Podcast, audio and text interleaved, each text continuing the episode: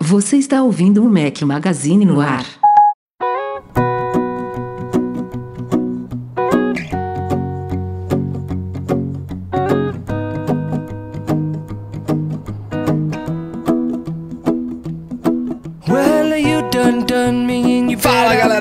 Magazine, bem-vindos ao nosso podcast 286 ao som de Jason Mraz. Bom dia, boa tarde, boa noite, boa madrugada a todos vocês. Fala aqui Rafael Fishman, estou com um companheiro inseparável, Eduardo Marques, beleza? E aí? Quase fiquei sem ar. Pô, rapaz, você começou aí, você deve ter matado uns três do coração com esse grito aí no começo, mas, mas tá beleza.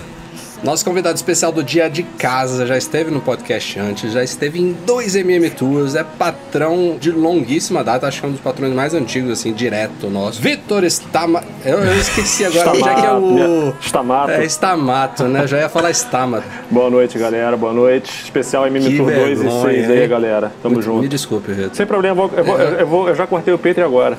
Pode, pode cancelar, deixa. Daqui a pouco o Vitor tá aí, bom. Vitor? Valeu, galera do MM Tour 2, 6, 8, 10, 12, 15. Guilherme, Guilherme já tá me cobrando pro ano que vem. Tá Ó, vendo? Manda um abraço aí pro Gui. Bora.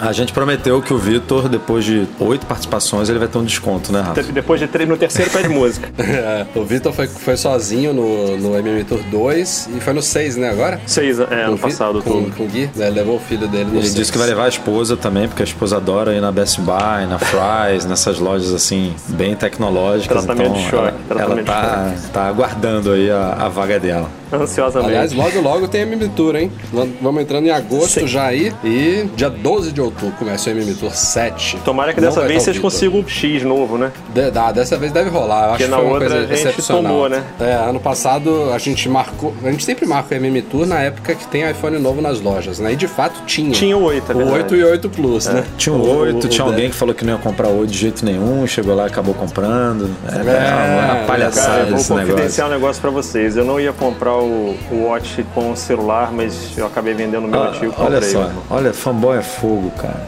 Esses Esse, caras esse é, esse é fanboy. esses caras são Ah, fogo. Ele mudou de operadora pra poder ter um Não, relógio. já era claro, já era claro, já era claro. Ah, então tudo bem, né? Aí, aí já Aí já era podia, claro, podia, podia. Ó, é, ficamos sem podcast na semana passada, desculpem. Não vou dar nome aos bois aqui, culpa de agenda de todo mundo. Você vê, que, Mas- você vê que não é culpa minha, né? Minha não, eu tava com eu tava com o computador no colo aqui esperando. É, o Vitor já estava alinhado aqui como convidado, mas não rolou. Enfim, desculpem. E foi bizarro porque foi na semana que a gente fez seis anos do podcast, dia 23 passado. Acho que caiu na segunda-feira. Tinha que gravar na terça, logo no dia seguinte, e não rolou. Então, Porra, seis anos, começou quase com a MM Tour aí, ó. É, foi, foi, foi bem mais ou menos na mesma. Acho que foi um ano antes o podcast. É porque mas... não, porque o MM Tour a gente teve dois no mesmo ano. Teve um né? ano que teve dois, né? Então foi É, junto mesmo. Então, só o 7 agora. É, é, não sei. Eu acho que, eu acho que ele foi em é ruim de 2013. conta, galera. Desculpa aí. Não, eu acho que ele foi em 2013. Tenho quase certeza que ele foi em 2013. O podcast foi em 2012. Mas enfim. É, foi porque o nosso É. primeiro mentor que eu fui foi 2014. Aí, tá vendo? O 2 foi tá vendo, 2014. Eduardo? Aí. É, mas enfim, passou aí a semaninha. Feliz aniversário pro podcast. E pra quem não viu também, antes da gente entrar na pausa aqui, saiu o review do, do meu review do Logitech MX Sound, que é um kit de caixas de som aí de alto-falantes, que você pode usar, obviamente, como você quiser. Eles são Bluetooth, tem entrada de 3.000mm também, enfim, mas é Tem, perfeito tem, pra você tem entrada seu não, Mac. né? Tem três entradas de três. É- Na verdade, é- tem duas entradas e uma saída, É, né? sub, é pra, tá perdeu no iPhone e foi pra ele. Eu, eu, eu peguei o produto, fiz o vídeo de hands-on e aí falei, putz, não entendi por que, que tem duas entradas aqui. Até o review sair, eu entendo. Até agora eu não entendi. Mas enfim, tem uma entrada lá que é identificada como PC, outra que é uma entrada como- identificada como auxiliar, e aí tem a saída para fone de ouvido. Você pode conectar o fone de ouvido diretamente no alto-falante. Mas assim, resumo da ópera: produto muito bacana e com preço bom. Custa 100 dólares nos Estados Unidos e já tá em promoção aqui no Brasil. Você encontra por 530, se eu não me engano. Eu coloquei lá no post. Então, Qua- Quase, vale quase a mesma qualidade. coisa, né? É, se você botar pau a aí. pau, convertendo aí, Não, se sim. você botar IOF, botar. novos fora, tá a mesma coisa. Tudo. ah. Exatamente. Para quem, assim, eu, eu sempre fui me, me, satisfaz assim o alto-falante do MacBook Pro, até porque ele evoluiu, né, nos últimos anos. Apple, ela investiu muito na qualidade de som, até pelos alto-falantes dos iPads e dos iPhones, ela teve que evoluir essa tecnologia porque eles são minúsculos e obviamente ela leva, ela levou esse aprendizado dos alto-falantes minúsculos desses aparelhos para os um pouquinho maiores dos MacBooks Pro e obviamente também dos maiores ainda de iMacs e tal. Então eles são bons, mas cara, quando você bota umas duas caixinhas dessa em volta do seu Mac, você não quer mais saber de ouvir o alto-falante nativo dele, é outra, é outra história, muito bacana. Não é não é um. É como eu falei no review, é um HomePod, não é um som aqui Bose caríssimo, nada, não é top de linha. É, é, um som muito melhor do que o nativo do computador e por um preço bacana, com design que complementa. Então, confira lá no meu review, tem todos os detalhes. Logitech MX Sound.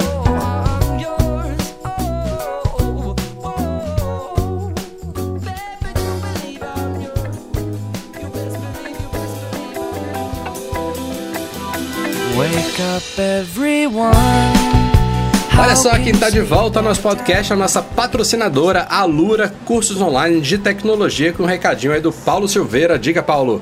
Oi, pessoal da Mac Magazine, aqui é o Paulo Silveira e estou muito contente da Lura estar tá voltando a patrocinar aqui o podcast. Se você ainda não conhece a gente, vale o convite de você entrar aí na lura.com.br para ver tudo que a gente tem de cursos de tecnologia. E a gente tem muita coisa em desenvolvimento iOS, que é para você programar para iPad e para iPhone. Claro, a gente tem para Android, tem até lógica de programação e tem tecnologias mais básicas para quem está começando. Inclusive, você tem 10% de desconto acessando alura.com.br barra promoção barra Mac Magazine. Fica o convite aí. Eu sou Paulo Silveira, um dos fundadores da Lura e espero ver vocês por lá. Vamos começar aqui o podcast com o assunto mais recente de todos. Foi pro topo da lista aqui. Saiu agora, obviamente estamos gravando dia 31 de julho, terça-feira, saíram os resultados financeiros do terceiro trimestre fiscal de 2018 da Apple. De novo, com números recorde ela divulgou uma receita trimestral, assim, não é, é o recorde de, de, toda a história, é o recorde desse período do ano, né? Porque as expectativas variam sempre que, o, que a gente tem um trimestre, por exemplo, que pega o fim do ano, né? Depois de iPhone novo, com época de de vendas de Natal, de férias e tudo mais, esse é o, é o período mais quente do ano para a Apple. O de agora é o que terminou em junho, né? Então ele pegou abril, maio e junho. Não é um período dos mais movimentados, mas esse, nesse período, que é o terceiro trimestre fiscal da Apple, foi o número recorde da história dela, com 53,3 bilhões de faturamento aí é, trimestral, lucro de 11 bilhões e meio. É, muito iPhone vendido, obviamente, ainda continua sendo o carro-chefe da Apple iPhone. É, iPads mais ou menos estável, ele subiu um pouquinho em unidades, mas caiu em receita, então é, mostra aí que o iPad de entrada lá de 9,7 polegadas está vendendo bem. Aliás, iPhone vendeu muito, é, em unidades subiu só 1%, mas disparou 20% em faturamento, ou seja, iPhone 10 vendendo a rodo, inclusive na conferência a gente vai fazer um artigo sobre isso. A Apple confirmou que de novo o iPhone 10 foi o mais vendido no trimestre. É, o tombo, na verdade, foi em Max. Caiu 13% em unidades e 5% em receita. Isso, e, e é muito porque... bem explicado, né, esse tombo, porque é, não só tinha, Mac... Os MacBooks Pro não tinham sido anunciados ainda. Não, né? e só o e MacBook só... Pro que atualizou, né? Exato, o resto continua ele. tudo parado, então... Exatamente. É, e os outros dois, as, os outros dois segmentos, a Apple só divide em cinco, né? iPhone, iPad e Mac, os outros dois são serviços e outros.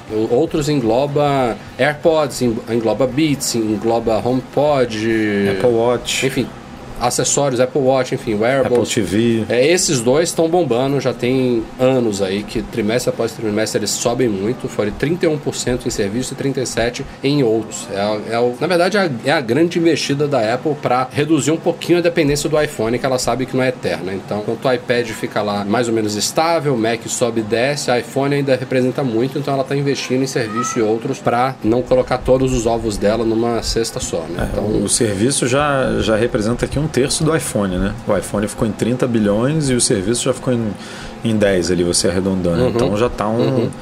uma representatividade bem boa. Isso sem o, o serviço de vídeo, né? Que em algum momento aí de 2018 ou 2019 deve ser lançado. Então, e aí é um serviço que também deve botar uma boa grana aí nesse, nessa categoria, né? Porque muita gente é, Netflix aí assina um serviço desse. Então vai brigar por uma. Vai ser uma boa briga. Vocês não acham que iPad, assim, cara, não sei. Eu não sei se pessoal é muito específico, designer. Cara, assim, eu não sinto a menor falta de iPad, bicho menor. Ele, ele tá ali eu no acho... mesmo patamar de Mac, né, cara? Pelo menos de, de, não de número de unidades vendidas. Cara, porque... eu tenho, eu tenho um, um, um Air 2 aqui que eu comprei em 2015. Cara, eu não devo ligar ele há seis meses, meu irmão. Mas, é, mas olha só, analisando os números, ele vendeu três vezes mais do que Mac.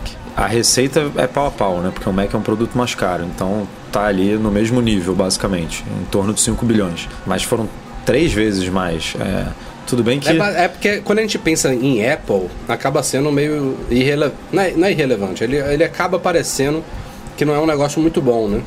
Porque você olha os outros números dela e ele realmente representa pouco. Mas é, é um negócio que qualquer empresa do planeta sonharia em ter, entendeu? Imagina, ela em três meses ela vendeu quase 12 milhões de unidades de iPads. É tipo, é um baita sucesso. Não, 5 assim. é, bilhões de receita é muito. Porra, 5 é, bilhões, é, não é? Quanto é que a Amazon bi. faz num trimestre, né? Tipo, é muito menos do que isso. É, então, é, é muita grana. Só que tem algumas coisas que contribuem para isso, né? Tipo, o Mac você pode ter um só em casa e toda a família usar lá com, com o que a gente sempre bate aqui, né? Que é o Cada um tem o seu usuário lá bonitinho, com seus apps instalados e tudo. IPad não, às vezes numa mesma família você tem dois iPads, né? Um para as crianças, outro para o casal e tal. Então, naturalmente é um produto que vende mais mesmo.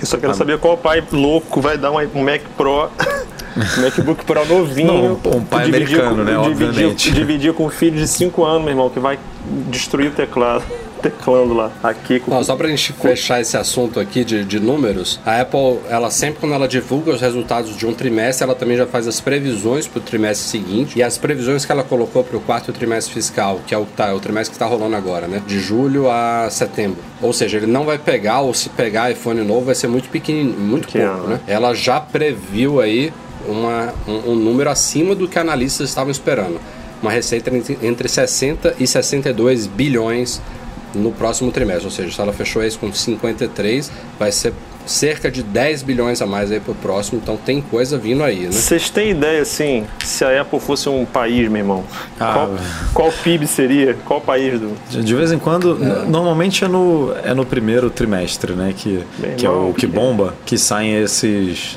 esses se, se, se, é, mostrando o, o, o, que o dinheiro da Apple representa, né?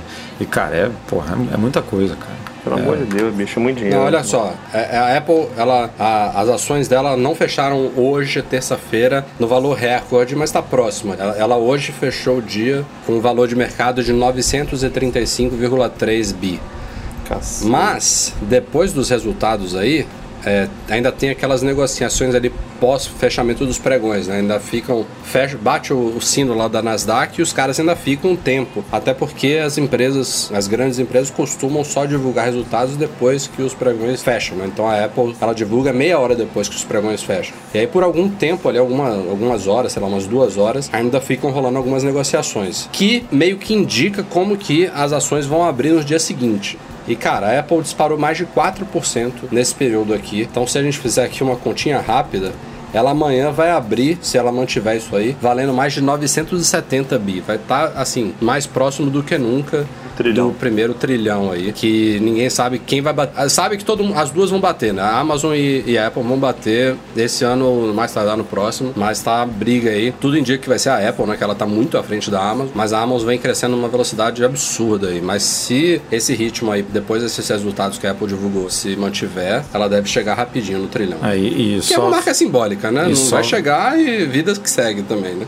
Não, Tim Cook vai estourar lá um é. um champanhezinho só para comemorar e, e, vida que Lógico. segue. Mas falando do quarto trimestre aí que você falou que é uma, uma, prevê uma receita de 60, entre 60 e 62, a gente vai publicar. Uma, quando vocês estiverem ouvindo esse, esse artigo, é, já, já vai ter lá no site um post completo sobre, as, sobre a, a conferência, sobre a, a, Como é que é? O, o, evento em áudio né, que eles fazem lá, o Tim Cook com uhum. o, o, diretor financeiro, e vão, a gente ilustra com os gráficos bacanas e tal. E esses gráficos, ele, num desses gráficos mostra a receita nos últimos 13 trimestres fiscais. E, e olhando aqui os últimos quartos trimestre, é tudo na faixa de ó, é 51, 46, 52. Então a Apple dificilmente erra nessas previsões dela. Ela, quando, Não, ela quando- não erra. Quer dizer, quando erra é pra cima, nunca é pra baixo. E, e cara, vamos. Na verdade é o contrário, né? Ela erra pra baixo. É, não, ela, ela, o, o resultado é acima resultado do que, é acima ela, do que ela previu. E, e se forem de 60 e 62, a gente está falando de 10 bilhões a mais do que o último é, resultado. Então, assim, é isso tudo com certeza ajuda aí nessa, nessa ascensão das ações para bater esse um trilhão, porque se daqui a três meses eles já estão prevendo 10 bilhões a mais do que é, no último trimestre, com certeza eles já têm aí um, é, planos bons para os produtos que vem por aí, né? Surreal, bicho. E pensar que a empresa, alguns anos atrás, hein? Pezinho na lama, né? Tem alguns, muitos anos, mas... É, sim. 20 relativamente anos, 20 pouco anos, né? tempo, é. Sim, mas, pô, brincadeira, né? É. Bom, não tivemos podcast na semana passada, mas não podemos deixar de falar da grande polêmica aí, que era o principal assunto da semana passada. A gente não vai deixar passar em branco, apesar de que coisa já aconteceu e já desaconteceu, que é o caso do chip i9 dos novos MacBooks Pro. A gente já falou do lançamento desses laptops aqui no site, no site não, no podcast. E como vocês sabem, eles podem agora ser configurados com chip i9, Core, Core i9 da Intel, é, que tem seis núcleos, tal como o Core i7 no modelo top, mas é, tem mais poder de processamento, vai um turbo boost mais, mais potente, enfim, enfim para a galera que trabalha com edição gráfica, com edição de vídeo, com softwares 3D de modelagem, enfim, com, sei lá, é, equações matemáticas, coisas que realmente Quem é precisam de pediatra. muito poder Já, aham. Coitado de mim. de poder de processamento vale o- um upgradezinho aí, que se eu não me engano lá nos Estados Unidos custa 300 dólares, é, para você ter um chip um pouquinho mais potente. Até aí, maravilha. É uma opção, quem quer atualiza, quem não quer não atualiza. Mas, obviamente, quando a Apple lança um computador novo, assim, com, principalmente com um chip novo, a galera gosta de fazer testes de benchmark, exportar coisas, cronometrar, parar e tal. É, nos primeiros dias, o- os resultados que pintaram foram muito favoráveis ao chip 9. Tava com, com números aí de resultados dentro do, do que se espera. Não é uma coisa de outro mundo. É um ganho, assim, que representa, sei lá, 10, 15, 20% em relação ao, ao, ao, ao chip original que vem com a máquina. Que pra galera que realmente trabalha com essas coisas, se você é, olhar no ano inteiro, né, que você salva ali de segundos e minutos em tarefas que você faz todos os dias, acaba sendo muito, muito vantajoso. Mas teve um youtuber chamado Dave Lee, é, tem um canal chamado Dave 2D, que instaurou não é nenhuma polêmica, que eu diria. Ele simplesmente fez uma descoberta muito importante e, e séria em relação a esse chip 9. Ele descobriu que em, em alguns, em algumas situações o MacBook Pro ele estava, devido a, a um superaquecimento do chip, ele estava trazendo o clock para baixo para a máquina não ficar quente demais. Então, sei lá, você botava para exportar um vídeo, o chip 9 entrava em ação, começava a subir lá o clock dele, entrar em modo turbo boost, mas logo ele aquecia demais, ou seja, a máquina não estava supostamente resfriando bem ali os componentes internos, e aí é uma coisa de segurança que existe há anos nesses chips da Intel, em Macs, em PCs, não importa, ele trazer esse clock para baixo, seja, ele diminuir a potência dele para resfriar a máquina. Então, isso é uma coisa, e, e pelos testes que o Dave Lee divulgou, estava muito preocupante, porque era uma coisa que estava acontecendo com muita frequência, muito rapidamente, e ele inclusive foi além, além dele mostrar isso, mostrar com gráficos, mostrar com ferramentas que indicavam a performance mais, ele colocou o MacBook Pro num freezer e mostrou que a máquina resfriada funcionava muito melhor do que é, sem aquilo. Então rolaram, obviamente, aí uma série de testes de gente tanto corro corroborando aí as descobertas do Dave, quanto também indo, indo de encontro a isso. Teve, teve testes falando, ó, é, eu, eu fiz testes aqui realmente focando na performance, fiz uma série de, de, de exportações aqui, de testes comparativos com a máquina, ela tá muito boa, então não me foquei muito em ficar analisando se o clock sobe ou desce, que importa para mim o resultado final, então teve muita gente mostrando que ela já era potente, mesmo com esse suposto problema, e em menos de uma semana, já que a história já, já veio, já é meio passada, a Apple emitiu finalmente uma declaração dizendo que realmente tinha um problema, que o problema não era só no chip 9, que é um problema que estava no, no controlador aí de, da, do, sei lá, da firma da máquina, nem sei exatamente o que, que foi, que Era do afetava todos os mesmo, modelos do, do MacBook Pro, inclusive Core i7, não, não era só do i9. E ela já imediatamente soltou uma atualização só para os MacBooks Pro novos, é, prometendo corrigir esse problema, que tipo tinha alguma coisa lá de uma autenticação de XYZ que não estava bem configurada e que estava causando isso. E resumo da história assim, o problema foi resolvido. O Dave Lee já fez vídeo, outros que tinham apontado problema, já fizeram vídeos. É, e, assim, a, a, foi, foi tão esquisito a Apple ficar calada por alguns dias. E quando ela resolveu falar, ela já soltou uma correção de vez que muita gente falou: ah, ela deve ter feito um armengue aqui, não, isso aqui não vai corrigir, isso aí vai. vai ela, ela tá mascarando. E os caras foram lá e comprovaram que não, que o patch foi bem. que o que ela falou procedia mesmo e que as máquinas, a máquina agora opera exatamente como se espera. O chip 9 está trabalhando a toda, está com uma performance estável, a, a máquina está resfriando, assim, dentro das, das, das, limitações de um chip 9 no MacBook Pro fino, uma carcaça dessa como ele tem hoje. Enfim, polêmica boa e bem resolvida, eu acho. Rapidíssimo. Muito rápido. É, é, o que eu falei no post. No dia que a Apple declarou isso, eu achava que ca cairia muito bem ela falar assim: ó, é, estamos cientes do problema, estamos investigando e esperamos corrigir no futuro update. Ela já fez isso várias vezes, mas não, ela falou que tinha identificado e toma aqui o um update. Já corrigimos já. Foi muito rápido. Agora eu posso até comprar. é, é, pois é. Comprar no Brasil, Goi... no Brasil, é, assim, no vou Brasil. comprar na Goi Ports com meu amigo Vitor Rimas, meu irmão, que vai parcelar oh, pra mim 30, 36 vezes sem juros. Jabá gratuito. Tá vendo? Ele vai mandar um desse aí pro Mac Vai mandar, vai mandar. Pelo Jabá, fazer... pelo Jabá, vai mandar. Exatamente. Não, a, a, boa notícia realmente é que se isso, se, se, a polêmica quando foi instaurada fez algumas pessoas falarem, ah, não, não vou comprar isso aqui, isso aqui porque é engodo, né? É, vou, vou, pagar mais por esse chip e não vai me entregar o que eu tô esperando. Agora podem ficar tranquilos, né? Não, não tem nada de errado. Aqui no Brasil eles configuram com o i9 também?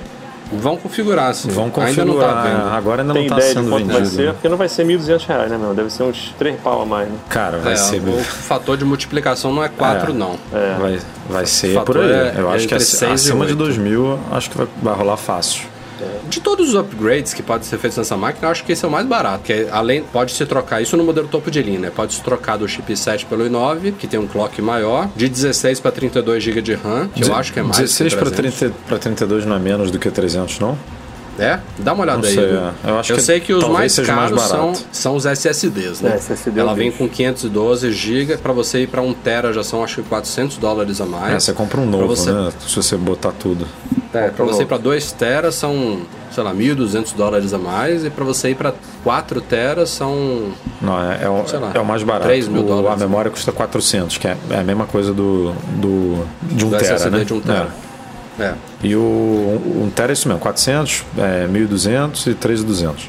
É, cara, é muito caro. É. Muito dinheiro, meu irmão. É, se você coloca tudo aí, chip 9, 32 GB e 4 tera, ela vai para 6.800 dólares, se não me engano. 6.700. É. Aliás, só pra gente fechar aqui, já que a gente tá falando de Intel, uma observaçãozinha, de novo adiou o lançamento da próxima geração de processadores que tem aquele nome Cannon Lake que vão ser os primeiros processadores dela para desktops e laptops fabricados a 10 nanômetros, né, que deixa o chip menor, mais eficiente, mais potente, enfim. Isso aí já era para ter saído, sei lá, uns 2, 3 anos atrás, já tinha sido adiado algumas vezes e de novo agora, na semana passada, assim como a Apple, ela também liberou aí resultados financeiros e aí comentou por alto que só devemos esperar computadores com esse chip lá para o fim do ano que vem. Então, sente e espera. Não é à toa que a Apple desistiu de ah, esperar. O, o A11 é o quê? Eu acho que o A12 vai ser 7, né? 7 nanômetros, se eu não me engano. É, os chips, chips mobile não, não dá para comparar muito com chip de computador, mas realmente a Intel tá, tá em apuro, ela tá realmente perdida, é, toda hora erra, erra, provisões, tá, tá com problemas, enfim, não tá legal. Não é à toa, como eu ia falar agora, que a Apple adotou essa memória DDR4 aí normal nesse MacBook Pro novo, porque há anos ela só usa a memória LPDDR, né, que é low power para laptop, e como a gente já explicou aqui, o, a LPDR DDR4 ela não funciona na geração atual que é a Coffee Lake? Já tô até perdido é, esses cara, nomes. Eu, esses lakes aí eu, eu me, a, me embanando é, A atual não, não, não é compatível com LPDDR4, só essa futura Canon Lake. Então a Apple teve que usar uma memória normal de desktop, que é a DDR4 normal aí nesses MacBooks Pro novo, para conseguir chegar só, só no G15, né, que, que usa esse é, sim, sim, é o que, é o que é, pode ser configurado o, com 32. O G13 continuam com o LPDDR3, né? Sim. Ainda falando de MacBooks Pro novo, a Apple confirmou, mas não oficialmente, que aquela proteção extra, aquela membrana de silicone que tem nesse novo teclado aí de terceira geração desse MacBooks Pro novo, serve sim. É óbvio que a gente já sabia isso, né? Como uma proteção extra aí para evitar que sujeiras e poeiras entrem no teclado e causem esses problemas que eu e Companhia Limitada já sofremos. Então, ela oficialmente ela lançou a máquina dizendo que era um teclado mais silencioso, que para mim foi uma péssima jogada, porque a primeira coisa que a galera testou é, pô, vamos ver se é mais silencioso mesmo. É a mesma merda, né? Pra não dizer que é exatamente a mesma merda, tem uma frequenciazinha lá, um toquezinho mais agudo que ele deixa fazer. Ficou um pouquinho mais abafado, Pô, mas foi, continua. Foi ridículo eles Continua. falarem isso, né? Porra, isso aí era melhor não ter falado nada, né? Sei lá. Era, era melhor eles não terem falado nada, Eduardo. Já que eles não podiam admitir. Não, não falava nada do teclado, realmente. Deixava, Exato. tipo, falava Não que falava agora vem com i9, agora são Tipo- seis núcleos, bababá, bababá. É, você inconsci... é, inconsciente não. É... Era fato que a Apple teria feito alguma coisa na geração nova pra resolver esses pepinos, né? Já que ela já tinha lançado até um recall, né? Tipo, ninguém ia imaginar que ela ia lançar um novo modelo que ainda tivesse esse problema. Ficava na dela, a iFixit ia ver lá a membrana, ia comentar, ah, deve ser pra isso, e a Apple não ia ter declaração nenhuma. Agora, falar que, pô, a terceira geração mais silenciosa, ficou, ficou ridículo. Não é à toa que vazou esse documento. Foi um documento que ela mandou lá pra Centro de Serviço Autorizado, né? Assistência técnicas, Apple Stores e tal, que indica isso. Então, tipo, escondeu pra nada. Se eu fosse você, eu ligava pra lá e falava que o seu tá ruim de novo, cara. Pedia um novo. Mano. Não, já já vai ficar ruim. Não, Troque- é porque tem- tem duas semanas só que eu digitando no, no teclado. Esse teclado Tem aí não duas semanas só não, que eu troquei, mas mais um mês aqui já tá dando merda de novo, pode ter certeza. Mas ó, tem, tem uma noticiazinha boa aí. É, no modelo é, de 13 polegadas, que também tem quatro portas Thunderbolt 3, até a geração anterior, isso eu nem lembrava Eu, disso. eu A não lembrava tinha que isso era uma, uma limitação do processador, cara. Pra mim era uma escolha da Apple, sabe? Pra diferenciar o de 13 pro de 15. Mas, mas enfim, É. gente, termina de explicar que eu te interrompi. Bom, o modelo de 15 tem, tal como o de 13, quatro portas Thunderbolt 3, são USB-C. Duas de um lado, duas de outro. E no modelo de 15, desde as gerações passadas, todas funcionam igual. Pode conectar o que você quiser em qualquer uma delas, que é igualzinho. O que eu não lembrava é que até a geração anterior, no modelo de 13, somente as duas do lado esquerdo eh, tinham a mesma potência em termos de velocidade de troca de dados. As duas da direita funcionavam, por exemplo, para energia, de carregar o Mac por ela. Você poderia inclusive conectar qualquer um pendrive, alguma coisa do tipo, mas elas eram um pouquinho mais lentas, não tinham a mesma largura de banda das duas do lado esquerdo.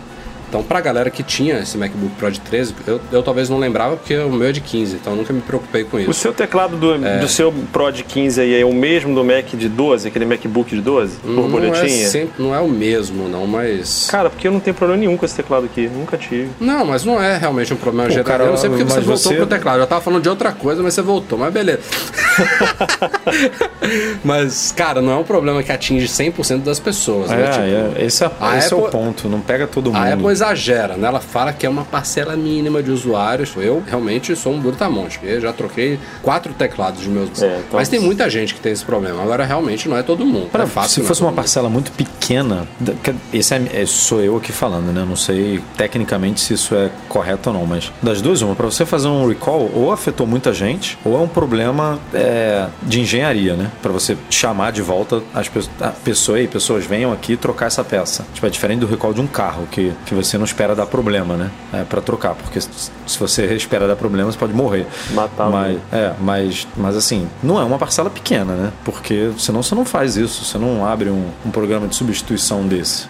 É porque isso também é muito relativo, né? Vamos dizer, 5% dos compradores de MacBook Pro, você acha que é uma parcela pequena? Não. Não, não é. Não, não- 5% de um produto é falha, é, uma- é é uma, uma porcentagem muito grande. 2%. Né? Eu- a linha de corte, eu realmente, é, é difícil a gente chegar aqui qual, o que, que é. Não, o que, eu quero, o que eu quero dizer é que é, é um número que aparenta ser pequeno, mas que atinge muita gente, entendeu? Porque os volumes da Apple, mesmo em Macs, que a gente não, nem pode comparar com iPhone, se você pegar um iPhone que tem 0,01% de pessoas com problema, são quantos milhares, né? Milhões, sei lá. É, no Mac, obviamente, o, o- o cenário é um pouquinho diferente, mas ainda é muita gente, né? Então, eu não sei o que é pouco. Se forem 2%, se explica porque o Vitor não tem esse problema, entendeu? É, o bizarro é isso, 98, né? É assim, é um- 98% É ser um erro tem. de projeto. Projeto. É, porque a Apple corrigiu esse erro colocando essa membrana de silicone e. Ou não, né? Porque essa era a próxima coisa É, que eu ia falar aqui. corrigiu, A, a gente vai. a vai galera já fez um, um teste mais bruto, né? Tipo, simulando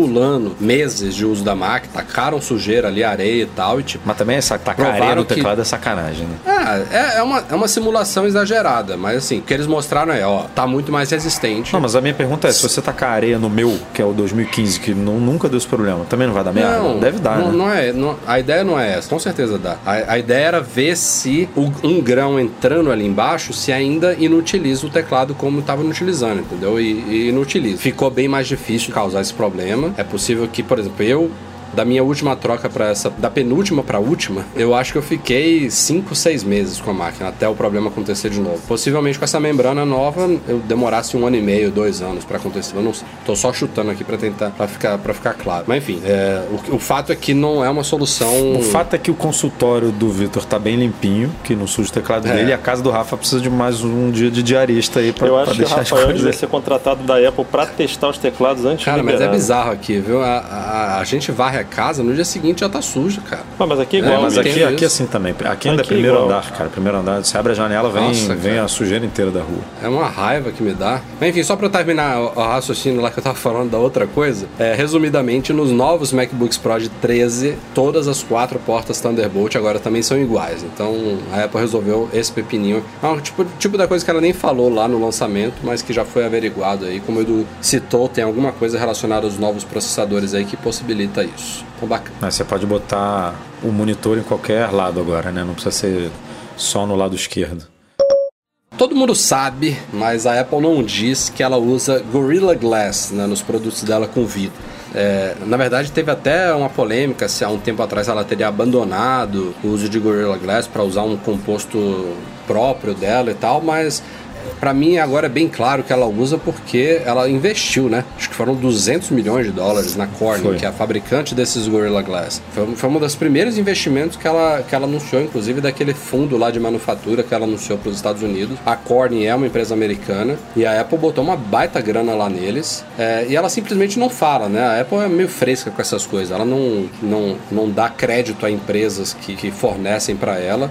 E também não permite que essas empresas indiquem que ela é cliente. Então, não tá lá no site da Corning, é, tá, que a tá no relatório da Apple, né? Que ela libera lá, aquele relatório. É, tem um, né? Tem um que é, aparece. um relatório bem de transparência e tal, que ela lista todos os É, mas você não, vai, fornecedores. você não vai entrar lá na, na página de especificações do iPhone e vai estar lá Gorilla Glass, né? Mas ela usa. E o Gorilla Glass, ele de ano em ano vai melhorando, né? É, e acabaram de anunciar a sexta geração, Gorilla Glass 6. E as promessas são as mesmas de sempre, né? Mais resistência a quedas. Nesse caso, a Corning fala em duas vezes maior que a antecessor. É, na verdade, o foco deles foi realmente em quedas dessa vez. Eles nem falam de arranhões, então... Que é uma... Quando a gente fala de produção de vidro, parece que é uma coisa que você puxa de um lado e enfraquece o outro, sabe?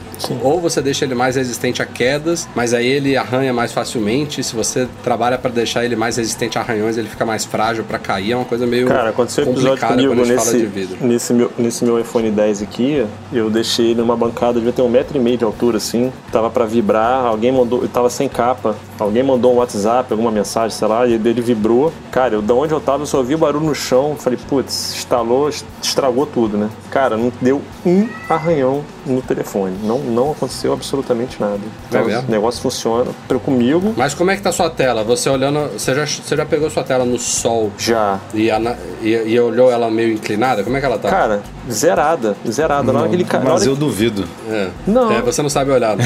Duvido.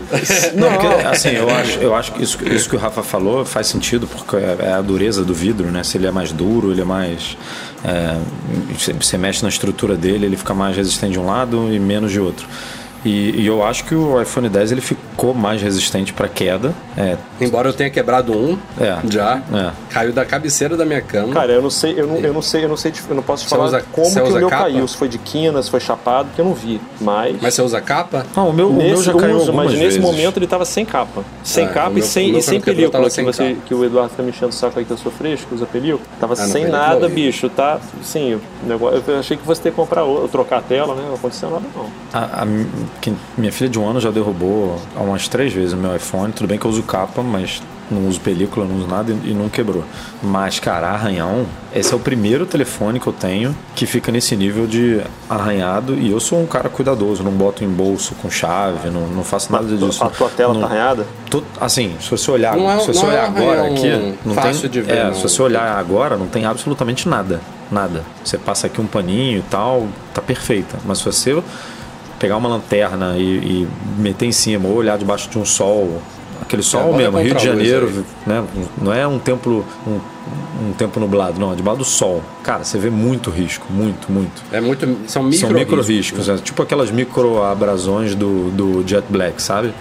E, e eu nunca tive isso em nenhum iPhone. Então me dá, dá a entender que esse vidro ele é mais Resistente é, à resistente queda, à queda, mas mas, é- ele a- esses risca mais fácil. É, você bota, meu irmão, se tiver um, um fiapinho de, de, de tecido ali no teu bolso, vai arranhar, sabe? Tipo um negócio desse. Entendi. Bom, mas voltando ao lançamento aí da, da Corning, é, é, uma, é uma promessa boa. Eu espero que realmente que não seja tão suscetível a riscos aí, porque realmente incomoda. Mas entre uma coisa e outra, eu prefiro que ele seja mais resistente a quedas, porque esses micro riscos, como a gente tá falando aqui, é, no dia a dia, com a tela ligada você não enxerga PN, né? E com ela desligada você tem que estar realmente contra a luz, de preferência no sol, para você enxergar. Então, se é realmente para ter um aparelho que caia no chão, que até me permita, sei lá, usar sem capa, que eu adoro, sem, sem, sem muita preocupação, óbvio que tem limite, né? Vidro é vidro. Mas pelos testes que os caras mostraram lá, de jogando ele no concreto não sei quantas vezes e resistindo pra caramba, eu, eu voto nisso, acho bacana. Um dia a gente chega lá, né? Um dia eu não consegui desenvolver um composto aí que, tipo, dá uma martelada e o negócio resiste. É possível. Vamos falar um pouquinho de rumores sobre HomePod, que, como eu apontei no meu review original dele, é um produto que, em termos de hardware, é super bem resolvido, é, mas tem muita coisa a melhorar em software, que é uma coisa boa, né? Porque é, a Apple pode evoluir muito ele só mexendo no sistema operacional. O hardware em si, eu prevejo que vai evoluir com, no, com o passar dos anos, mas assim, é, as coisas que eu sinto falta nele, a grande maioria, se não todas, são de software. E a gente já tá vendo algumas coisas sendo resolvidas aí. Inclusive, se a gente voltar pro meu review, né, que já tem alguns meses, eu acho que já tem algumas coisas ali que foram ticadas, né, em updates recentes. E tem mais coisas vindo aí. Vazou informações já. É, essa é uma notícia também que na semana passada tava, tava de um jeito e agora tá de outro, porque já pintaram indícios que comprovam isso nas últimas betas aí do iOS. Tudo indica que o próximo update aí, junto do iOS 12, vai adicionar algumas novidades do HomePod, entre elas suporte a você fazer ligações, é, que hoje em dia já é possível, mas você tem que iniciar a ligação pelo iPhone e transferir para o HomePod, que é uma coisa que não faz sentido nenhum. É, então você vai poder pedir para ele, óbvio, o o iPhone emparelhado ele tem que estar na mesma rede Wi-Fi, né? Tipo, se você estiver longe de casa, as pessoas não vão poder usar o HomePod para ligar para ninguém. Então, se você estiver no mesmo local, você pode, você vai poder usar a Siri do HomePod para ligar para alguém pelos seus contatos, ou então chamar um número específico. Isso é uma novidade bacana. E outra coisa que ele também deve entrar é no buscar meu iPhone,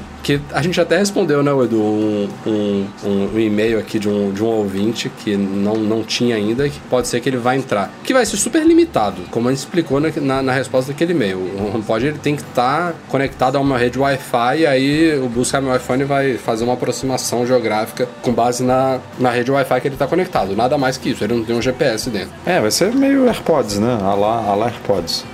Não que Não, os AirPods é pior ainda, é, né? Não Que que, os AirPods Bluetooth. ficam conectados no Wi-Fi, é Bluetooth, mas é basicamente ali o mesmo princípio.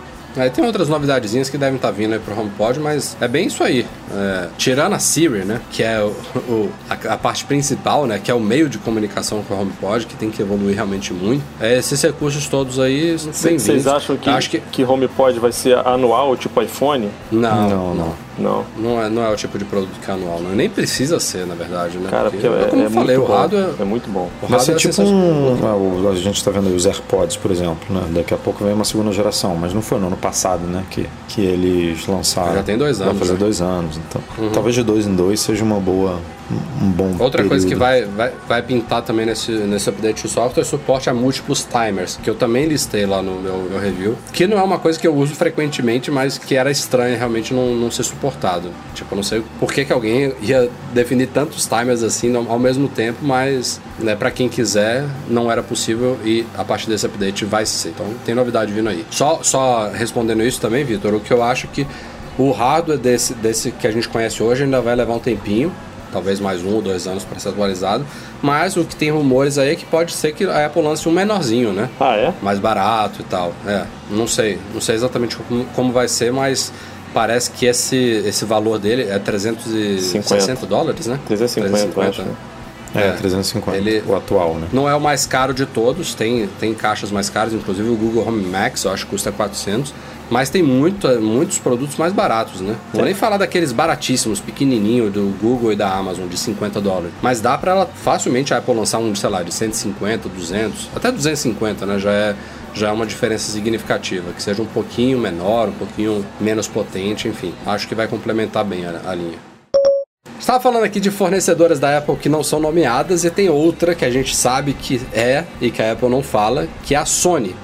Já tem alguns anos que a, Apple- que a Sony fornece o sensor das câmeras dos iPhones. E a Sony acabou de lançar um novo sensor que promete. É um sensor de 48 megapixels, que é muito mais do que as câmeras de iPhones têm há anos, né? A Apple está meio estacionada ali nos 12 megapixels, que se a gente parar para pensar é muito, muito razoável, não tem por que ficar aumentando megapixels à toa. É, e o grande porém dessa questão de você ficar aumentando a quantidade de megapixels é porque você, primeiro, aumenta muito o tamanho dos arquivos desnecessariamente, né? Cada foto fica pesadíssima, é, sem, sem muito propósito. E segundo, quando você aumenta essa quantidade de pixels, você tende a piorar a performance do sensor em ambientes com pouca luminosidade, que é o grande calcanhar de Aquiles né, de, de, de celulares que tem sensores tão pequenos. Mas a Sony é, disse que esse sensor resolve isso, que na verdade ele tem uma performance inclusive melhor é, em ambiente de baixa luminosidade, porque ele faz lá uma adaptação da tecnologia, que não sei o que, que combina os pixels de um lado, lado, lado a lado. Não vou explicar aqui tecnicamente, porque eu não entendo e nem cabe. Mas a promessa é de você tirar fotos de dia com mais detalhes, né, pela quantidade de megapixels, nem que seja para você cropar um determinado, uma determinada parte da foto e em ambientes de baixa luminosidade ele também performaria melhor do que os atuais. Então, sendo a Sony uma fornecedora da Apple para isso, pode ser que daqui a um tempo a gente veja esse sensor sendo incorporado aí em iPhones. O problema é Será? esse, né? Daqui a um tempo.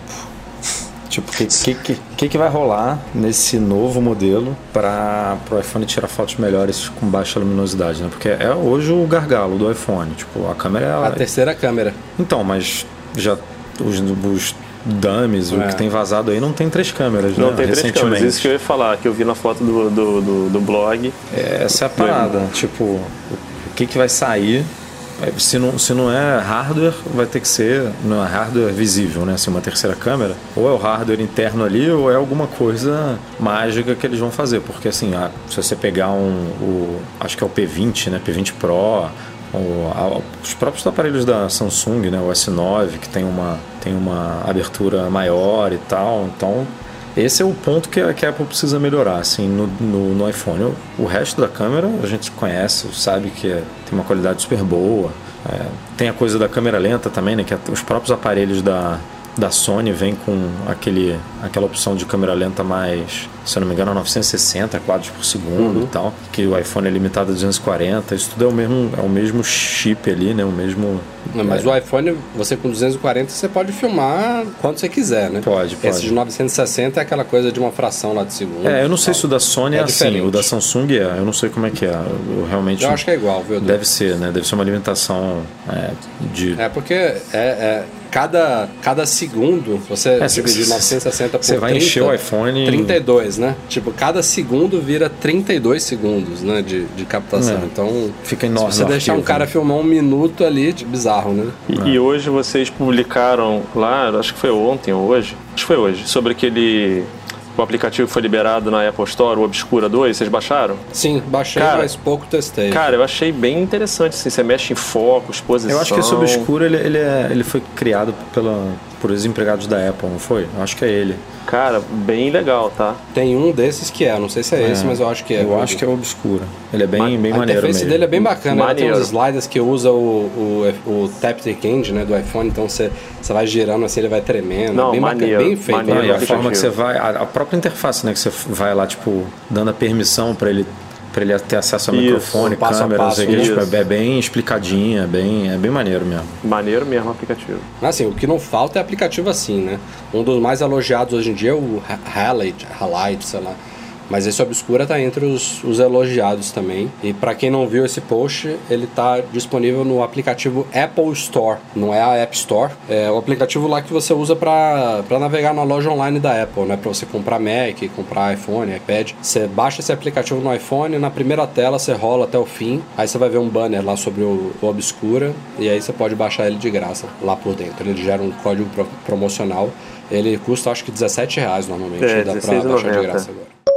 Como a gente tem falado em rumores recentes, tudo indica que, graças a Deus, finalmente, obrigado Apple, obrigado Phil Schiller, Cook, todo mundo, vai vir um carregador de 18 watts nos iPhones novos que vão poder fazer recarga rápida, né? Um carregador com uma entrada USB-C, provavelmente, então você não vai ter que comprar nada mais para ter obter recarga rápida nos iPhones. Porém, já pintou aí uma informaçãozinha que pode parecer um exagero por parte da Apple, mas não é tão preocupante assim quanto parece. Resumidamente, somente adaptadores de energia certificados vão funcionar com recarga rápida nos próximos iPhones. Então, antes que a galera se desespere, ah, a Apple querendo vender só os dela, não é bem assim. Primeiro que não é nem, não tem nem a ver com o programa MFI da Apple, Made for iPhone nesse caso. São certificados pelo chamado USB Forum, né, que é, é a organização, sei lá, fundação que regular, regulamenta o padrão USB como um todo. É, tem milhares de empresas afiliadas a esse consórcio, eu não sei como é que chama.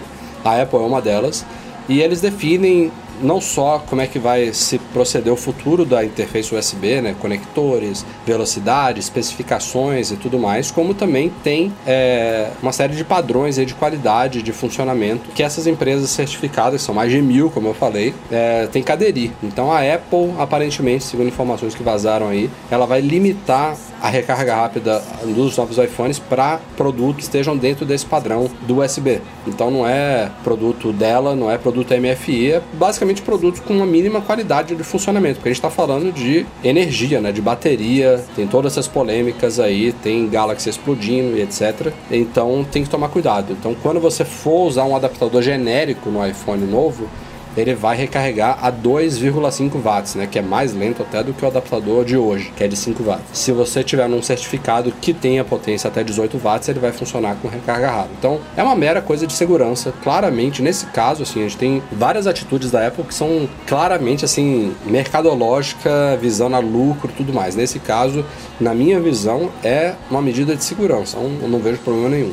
É, quanto menos iPhone explodindo, por aí melhor, né? Melhor, né?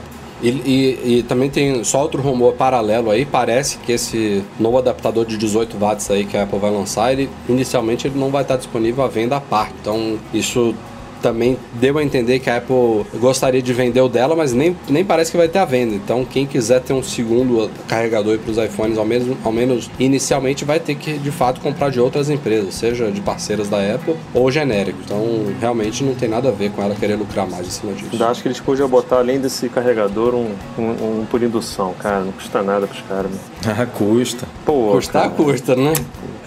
Bem- Você gosta, cara, tanto? É, cara, É, eu, eu, eu, gosto. eu não, de indução eu eu gosto. Não Só comprei e não uso, cara. Não Só uso. uso ele. É, não dá pra usar se você não compra, né, Eduardo? Não, eu não comprei porque eu não uso. Tipo, é, eu uso o telefone.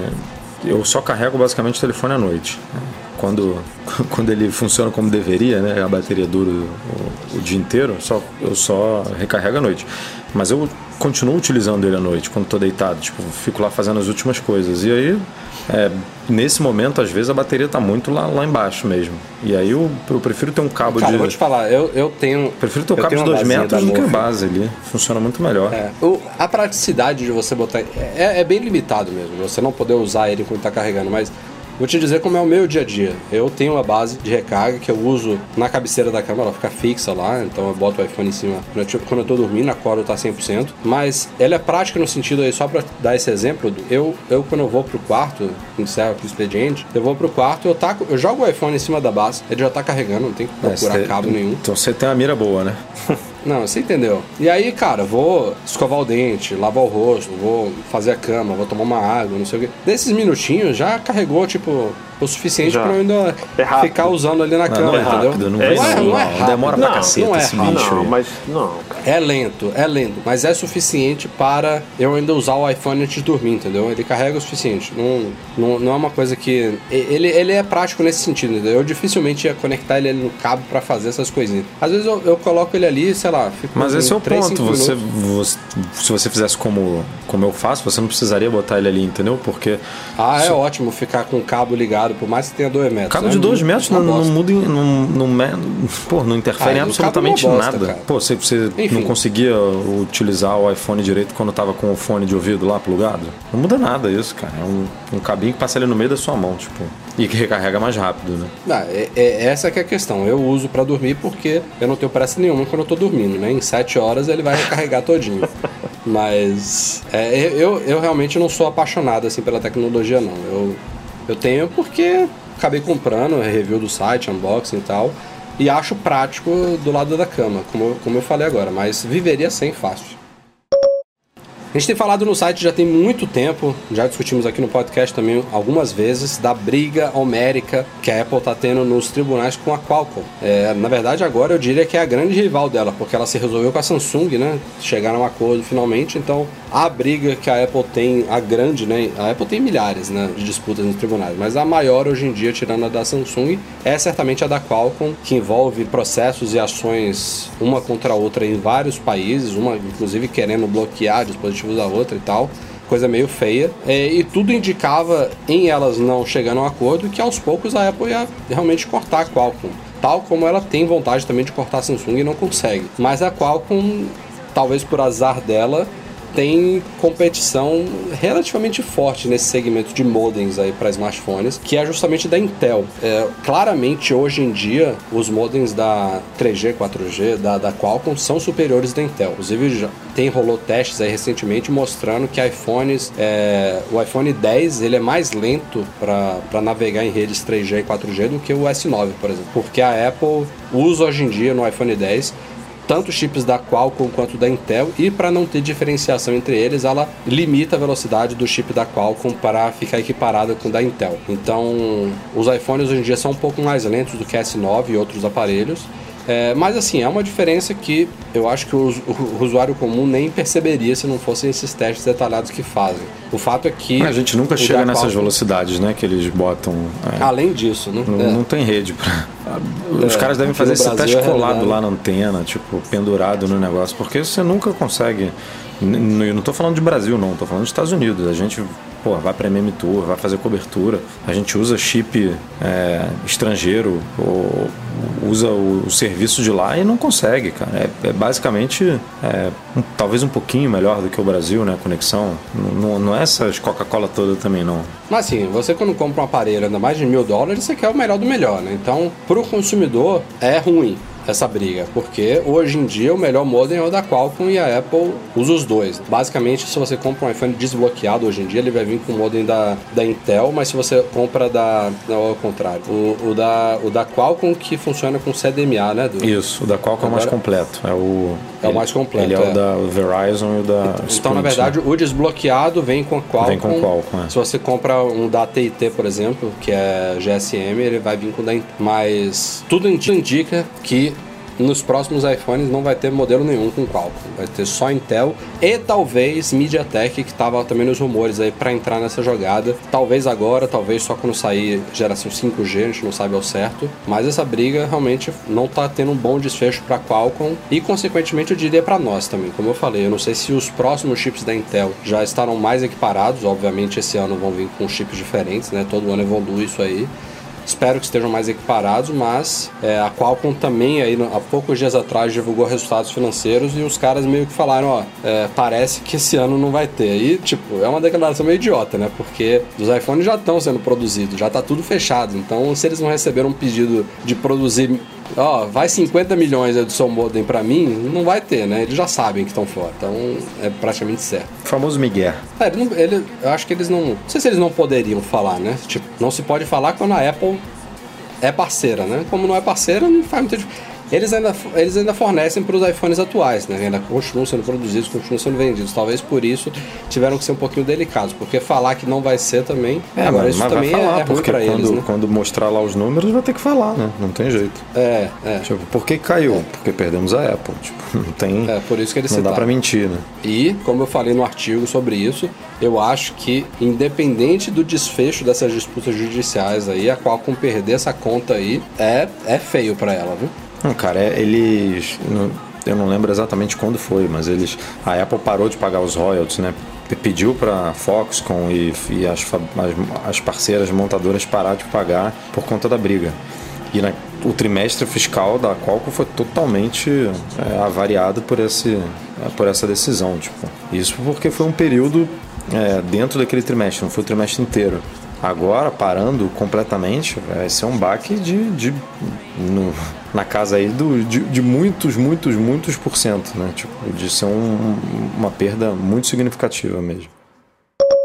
Vamos falar de mais rumores sobre iPads Pro. Tem uma certa controvérsia aí com relação a esse ano. Tudo indica que os novos iPads Pro vão vir com uma, um design, ao menos um conceito de design similar ao do iPhone 10. Uma tela indo mais próximo das bordas, talvez não tanto, né? Porque no iPad você precisa segurar ele de algum jeito. Face ID já está praticamente confirmado, mas é, a dúvida é quando você pega um iPad desse, você ou estica a tela e mantém as mesmas dimensões que os modelos atuais, ou você diminui as dimensões e mantém a tela do mesmo tamanho, né? Então correu inicialmente um rumor dizendo que ele aumentaria a tela, mantendo as dimensões atuais, mas agora tem gente falando o contrário, que eles vão ser menores do que os atuais. Não só isso, mas vão abandonar a saída para fone de ouvido, aí tal como os iPhones também, que é uma coisa que faz sentido pensando na, na consistência né, da Apple abandonar isso. O futuro é sem fio, acostumem-se, comprem AirPods. Mas por outro lado, não faz sentido porque os iPads não têm esse problema de espaço como os iPhones. Então, não sei. É, a grande dúvida é realmente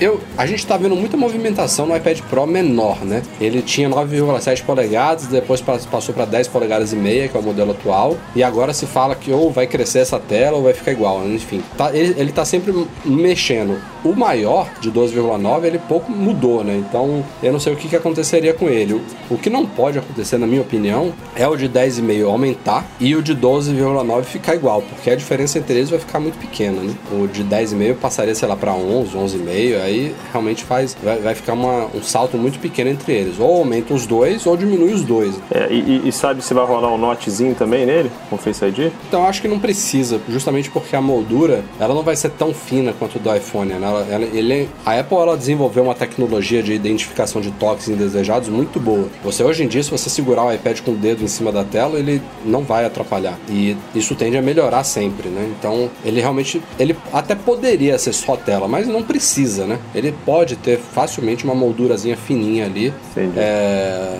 de boa. E, e nessa moldura caberia, entendeu? Os sensores. Então, ela poderia ser justamente da altura perfeitinha ali de câmera e sensores para não ter que ter um Note. Apesar disso, no iOS 12, rodando nos iPads, eles já jogaram a hora para a esquerda, né? Que é bizarro. É meio que dando a entender que vai entrar um Note ali no meio. Mas eu acho muito improvável. Quem viver verá. Se cuida, Skype! Já tá todo mundo aí com chamadas em vídeo, até no Instagram tem hoje em dia, você pode fazer chamada em vídeo, bizarro. E no WhatsApp, que já tem ligações há muito tempo, que também já tinha incorporado videochamadas há muito tempo, a novidade desta semana, está sendo liberado inclusive neste momento, aos poucos para todos os usuários, é suporte a videochamadas em grupo. No caso do WhatsApp, com até quatro pessoas. Então agora você pode chamar alguém aí via vídeo e vai ter um botãozinho para você adicionar outros, até dois participantes, né? Você, a pessoa que você iniciou e mais dois. Então são até quatro pessoas. simu- Quer dizer, eu não sei se é você e mais quatro ou quatro no total. Agora eu fiquei na dúvida. Mas eu sei que tem quatro. O limite é quatro. Que é legal. Assim, o WhatsApp é um, é um- Faz muito mais sentido estar no WhatsApp do que no Instagram, que é, um, é, é uma, uma rede so- social de fotos, né? Enquanto o WhatsApp é um comunicador. É, mas pensando que a Apple está incorporando isso agora também no FaceTime no iOS 12, finalmente chamadas em grupo. No FaceTime o suporte vai ser até 32 pessoas e no WhatsApp tá chegando em 4 só, fica meio ridículo. Quer dizer, eu não sei se é ridículo 32 do FaceTime ou, Pô, acho que ou tri- 4 do 32 WhatsApp, é né? muito, bicho. Talvez o ridículo seja 32, né? Mas não ridículo, não, não é ridículo de. É ridículo que a gente não, dificilmente vai usar, né? Dificilmente. Ah, a gente vai ter que testar isso, cara. Não, Chama a testar sim. O- A gente vai us- usar só para testar, mas é, pensa numa situação que você, pô, sei lá, Natal, tua família inteira viajando, não sei, tipo, como é que você vai botar 32 pessoas pra falar? Seria uma é. reunião, né? Isso aí é uma, é fazer uma meeting aí, meu irmão. É, mas aí não, o FaceTime não é muito legal, né? Tipo, não tem chat, não tem, sei lá, troca de documentos, você quer compartilhar uma apresentação, quer fazer alguma coisa. Não, não é, não é a, a, o intuito do FaceTime, né? FaceTime é uma conversa mais ali pessoal, né? Cara, a, garotada vai fazer a festa isso aí. Imagina, os adolescentes tudo. Ah, vamos juntar a turma inteira aqui nesse negócio, cada um na sua casa. Eu, como não uso o WhatsApp bagunça. mesmo, não vai fazer a menor diferença. Você não usa o WhatsApp? muito pouco. é, é muito bom. Uma, Cara, mandar as estatísticas que... do Vitor aí do WhatsApp. É, eu tenho que puxar as estatísticas. Ele deve do, ganhar do, do, o. Deve ficar top 5 ali. Deve perder só pros indianos. Só de bom dia, meu amigo. Tamo junto, pô. Bom dia não, só de dia, né? Dia. Isso, já cortou metade. Que é bom, bom é demais.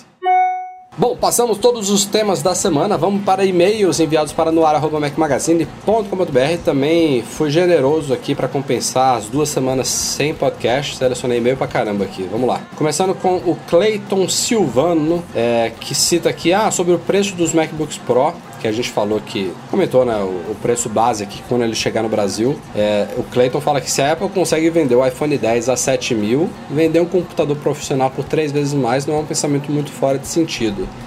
E a gente tem que pensar que um computador pode trazer um retorno financeiro maior do que um telefone. Né? Agora, se eles estão no mesmo nível, é outra história. É, o Cleiton complementa aqui. Só um pensamento que uma vez uma pessoa comentou comigo, e só depois disso que eu comprei um MacBook. Ele tem um, um de 13 retina de 2015 e que apesar de caro, ele não desvaloriza contra, como outros computadores do mercado. É um, é um, pensamento interessante, mas não, assim...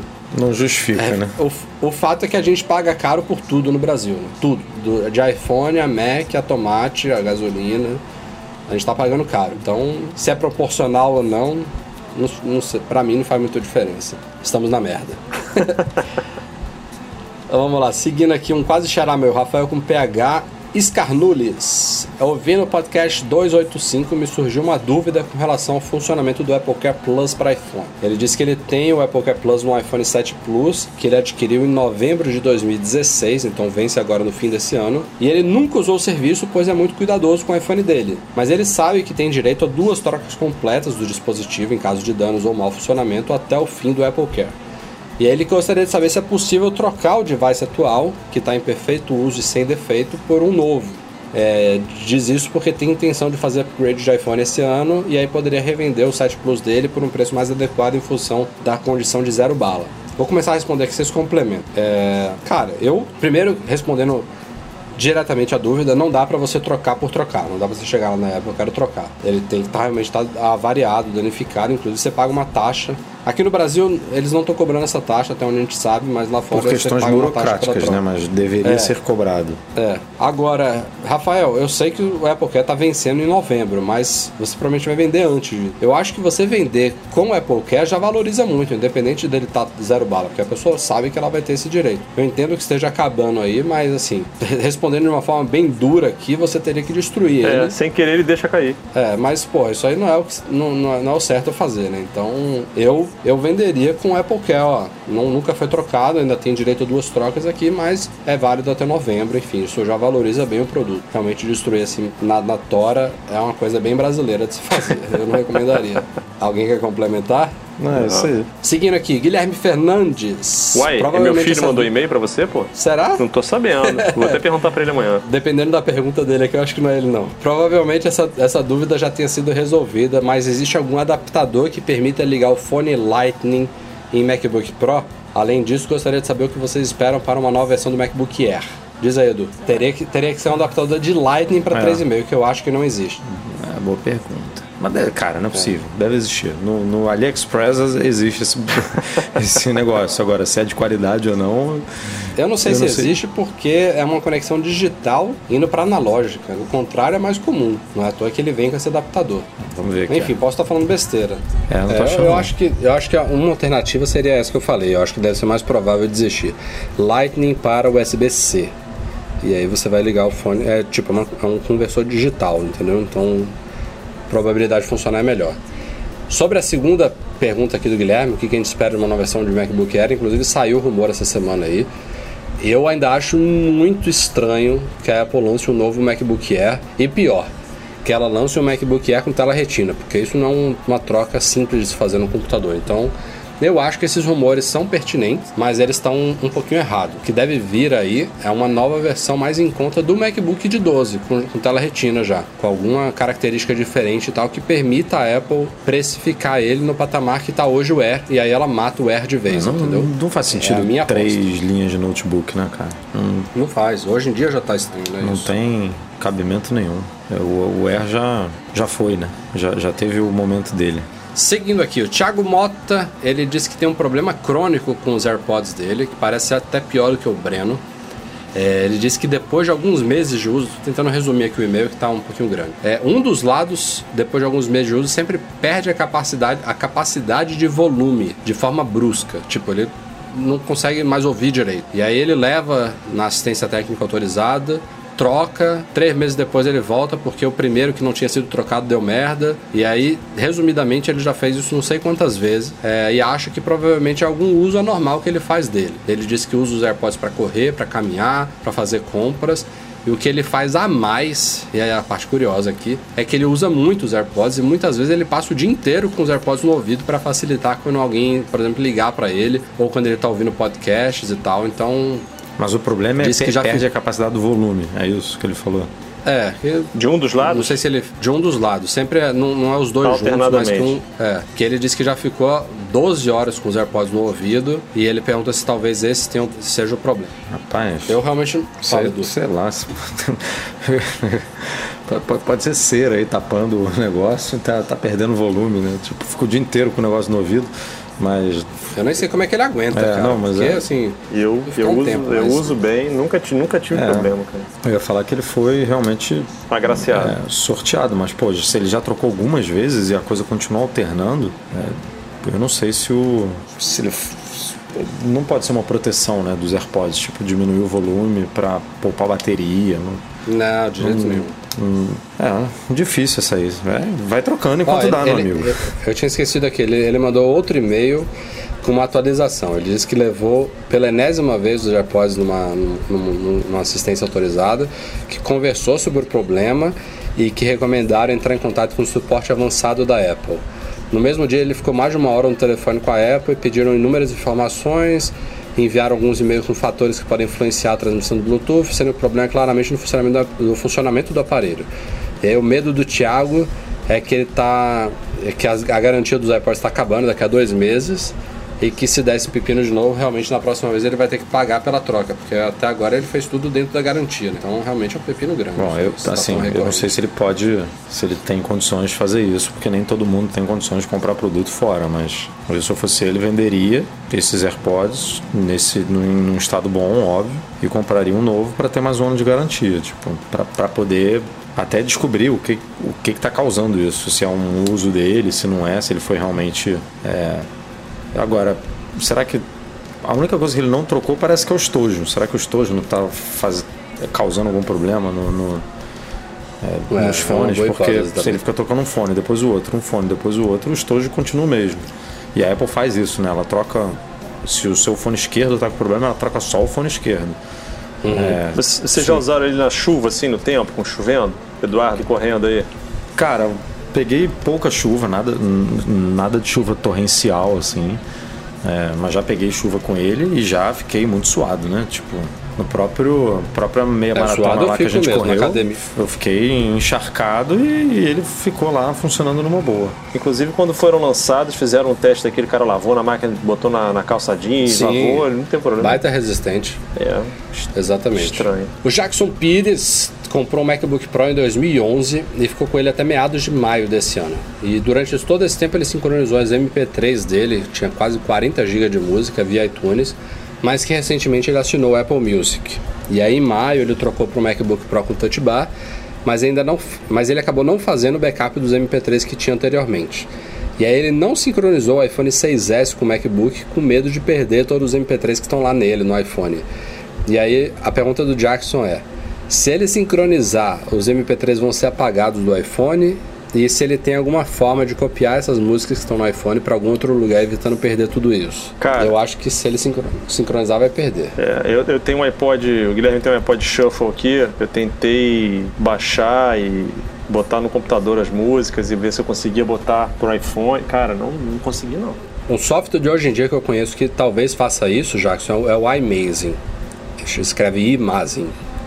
É, procura no acho... site que a gente já falou dele algumas vezes. É, eu acho que o iMazing, ele consegue fazer isso. Mas assim, na época de iPods, como esse que o, o Vitor falou agora, que na época que era só iPods, que já era proibido você transferir do iPod para o Mac, para o PC, né, por questões de pirataria, existiam alguns softwares que barra... quebravam essa barreira, né, que permitiam você transferir do iPod para o computador. Eu lembro de um chamado Senut, inclusive, que eu usei muito. Mas isso hoje em dia não deve existir mais, porque iPod virou peanuts, né? Mas eu acho que o iMazing faz isso, então não sincroniza, porque eu acho que vai perder tudo.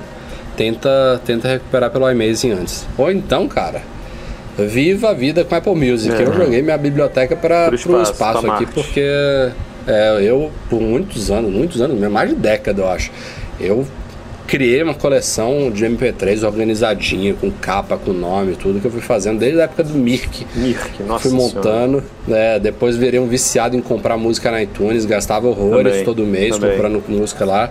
E depois do Apple Music eu, pô, joguei pro, pro alto. Tem que viver esse novo cenário mesmo e ser feliz.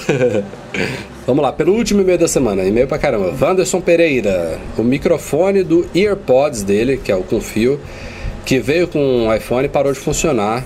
E aí, estando tudo que veio na caixa do iPhone na garantia, eles comprou em janeiro desse ano, ligou para o 0800 da Apple e eles disseram que o conserto ou troca dos AirPods era feito na autorizada, sendo que a mais próxima fica em Fortaleza e ele é do interior do Ceará.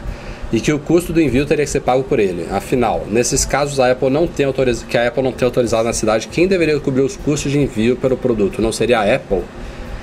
Eu, eu acho que não, infelizmente. Acho que não. É assim, a, a Apple, a a Apple não, não paga o meu deslocamento para a loja, né? Tipo.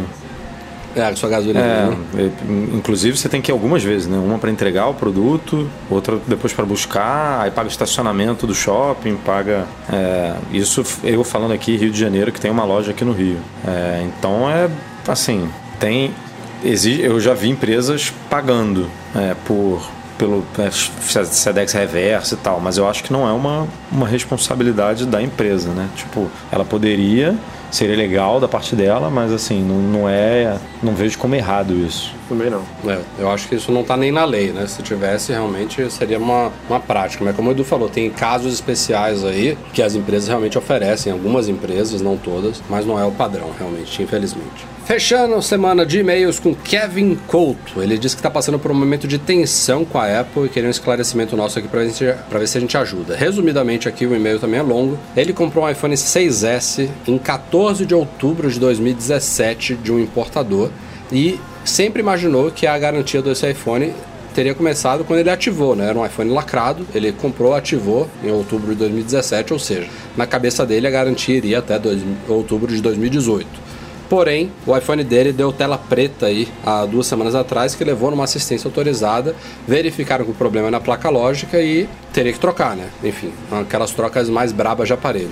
Quando, forem, quando foram consultar o serial, esse iPhone tinha sido comprado nos Estados Unidos em 16 de outubro de 2015. Do, lembrando, dois anos atrás. Pois é. E, ou seja, para a Apple a garantia seria válida até 16 de outubro de 2016, um ano antes de quando ele comprou ou seja, ele agora teria que gastar aí R$ 1.500 pela troca do aparelho. Ou seja, ele ficou um ano guardado e ativou, ativou a, a, garantia, Exato. A, a, garantia um ano depois, né? É, ele está perguntando para gente, a gente se isso procede. Na hora que paga lá no caixa, tá valendo, né? É, depende. Na é, loja da Apple, é. na, pelo menos na que a gente visita fora aí, já vem escrito embaixo até o dia de retorno que você pode retornar de graça lá se você não gostar do produto e já começa a valer, eu acho que dali mesmo, cara. Eu acho que a, a garantia tem, ela tem sim a ligação com a ativação, mas tem isso que ele falou, que se você fica muito tempo sem ativar, a partir de um determinado momento ela passa a valer. Aí eu não sei se isso é um ano, se são seis meses, no caso dele foi um ano, né, pelo que ele falou, mas, mas tem, tem esse problema mesmo. É, é difícil, né? Você roubada, com, né? É, comprando, é, você não sabe quando que ele foi comprado, né? Quando você compra dessa forma, então é é um risco mesmo, não tem nem muito o que falar. Eu, eu, eu acho que é assim, a Apple, quando você compra na Apple, numa loja dela, é tudo integrado. Então ela, ela escaneia ali o serial do produto, ela sabe que aquele fone foi vendido para um cara no dia tal e a partir dali a garantia deve começar a contar. Quando ela entrega esses, esses produtos, por exemplo, uma Best Buy, estou dando só um exemplo aqui, vai para a prateleira da Best Buy. A Best Buy não tem um sistema integrado assim com o sistema de garantia da Apple. Então, é, quando você compra um iPhone da Best Buy, ele provavelmente realmente a garantia só vai contar quando ele for ativado, for ativado, porque não está é. integrado. Agora, na Apple, numa loja da Apple, eu acho que já deve ser meio que imediato. automático, né? É, porque já está tudo integrado ali no sistema deles. Tanto tanto na loja física quanto online, eu acho. Então, assim, é uma. Talvez ela, ela dê uma flexibilidade aí de um Mas certo sei tempo, lá, cara, você compra, vamos supor, você viajou, ou você foi para os Estados Unidos agora, comprou para dar de presente pro seu filho, pro- pra sua esposa, que faz aniversário daqui a dois meses. E aí vai, já tá contando dois meses, entendeu? Eu não, tem uma parada dessa aí Tá. que eu acho que vale dar É, ativação. ela já te mesmo. entregou, Edu. Você- Você comprou o produto já, você não tá usando porque você não, Não quis. quis, é, entendeu? eu também acho. Já saiu da prateleira da Apple, já, já é um produto que tem dois meses de vida, entendeu? Lacradinho. Eu, eu, acho, acho que mesmo sendo da Apple, isso é uma coisa até que a gente pode ver depois. Mas ainda, ainda acho que tem alguma, alguma coisa de ativação aí nessa história, assim. É, vamos averiguar.